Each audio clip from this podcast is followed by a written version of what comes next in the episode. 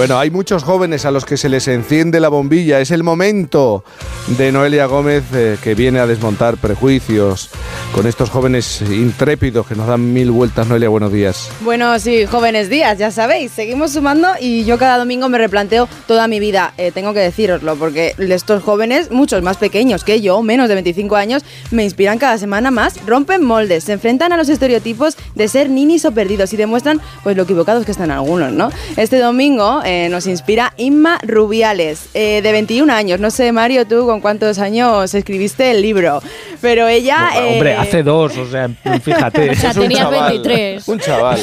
o sea, bueno, os tengo que decir que ella es novelista desde los 8. Esto es fuerte, ¿eh? Empezó fijándose en lo que hacían otros, en los cuentos de Elizabeth Adami, alias Jerónimo Stilton, y ya le decía a la bibliotecaria, oye, ponga usted esto a mano para que todo el mundo lo pueda leer, ¿eh? Pues ha conseguido que sus libros se encuentren en todas esas bibliotecas. Ha publicado siete novelas, la primera con 17 años. Eso publicadas. Para escribir, escribe desde siempre. Tiene un cuaderno de caos que le ayuda a enfrentarse a eso del folio en blanco y podemos decir que su caso es apabullante, espléndido. Estas palabras ya las usaba ella con tres años. ¿eh? Ha creado un fenómeno fan y ya veréis cuando la saludemos en un momento que, bueno, que también vais a volveros fanáticos.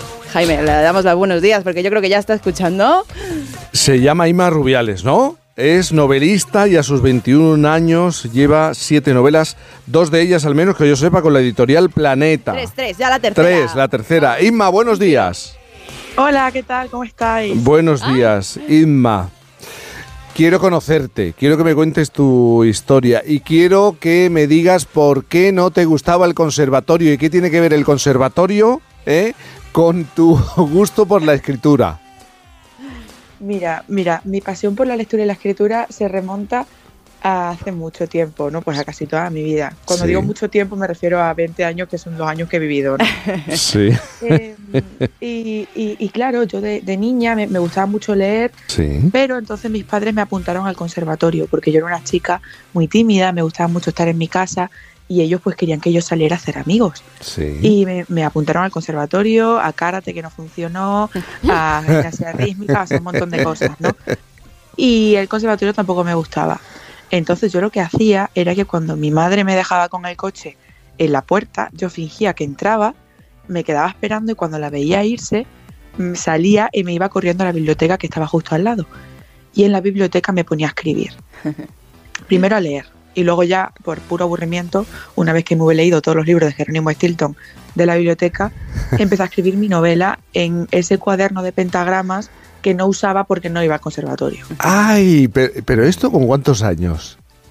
Eso, con, con 8 o 9. O sea, 8 o 9 años, decía, paso de la clase de, las clases en el conservatorio. ¿Y, ¿Y qué le decías a la bibliotecaria? Claro, una vez que terminé ya mi libro, ¿no? En ese cuaderno estropeado de, de, pentagramas, recuerdo que me levanté, se lo planté encima de la mesa a la bibliotecaria y le dije, perdone, yo quiero que usted ponga esto aquí para que la gente lo lea. No sé. Y me imagino que ella me miraría como diciendo, niña, vete a tu casa. Sí. Pero, pero tú lo tenías muy claro, ¿no? Y entonces, después de escribir ese primer texto, tú llegas a pensar en crearte un blog para promocionar aquello que, escribías. Sí, exacto. Me, creé un blog y escribí otra novela llamada Un caso misterioso. los títulos siempre han sido lo mío. y, con este blog lo, que hacía era que copiaba, bueno, era un blog de blogger, ¿no? Eso que se daba mucho antes. Y copiaba mi, mi dirección del blog en mi cuaderno, los intercambios de clase, lo recortaba en tiritas y luego esas tiritas las iba repartiendo por la calle y se las daba a mis profes y a mi familia y a todo el mundo para que me leyeran.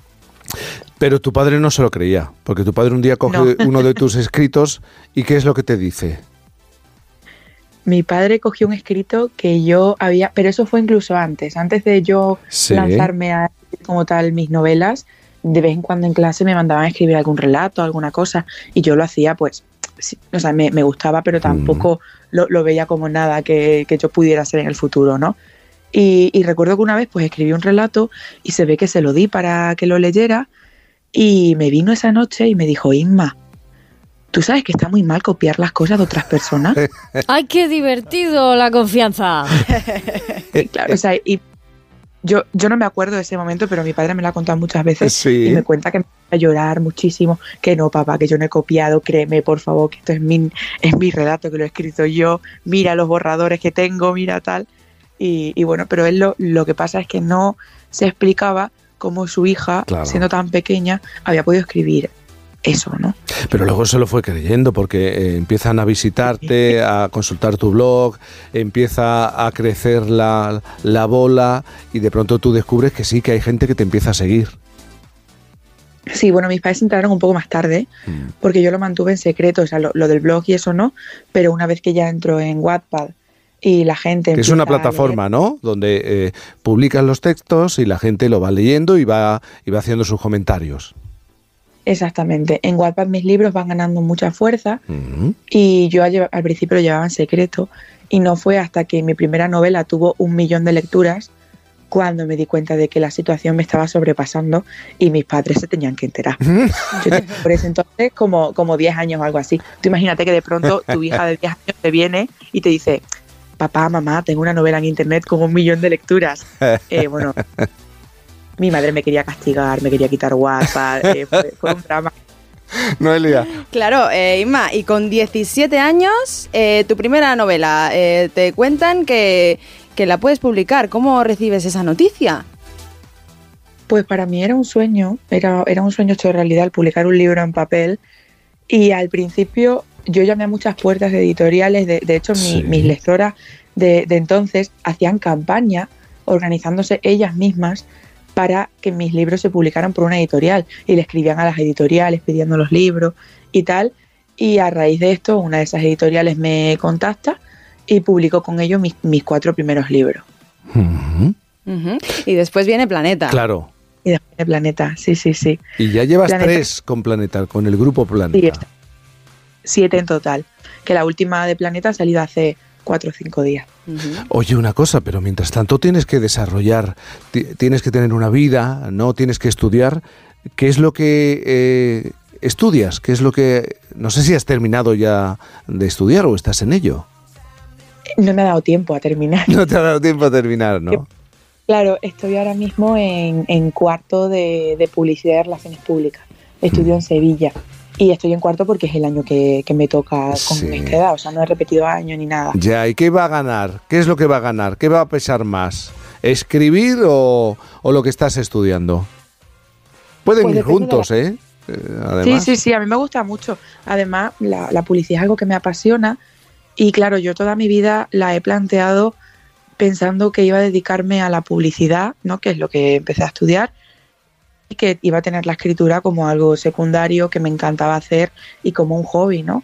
Y ha sido a raíz de estos últimos dos años en los que de pronto eh, todo esto ha empezado a crecer mucho más cuando me he dado cuenta de que, bueno, quizás existe la posibilidad de que la escritura sea mi trabajo y sea también mi forma de vida, ¿no?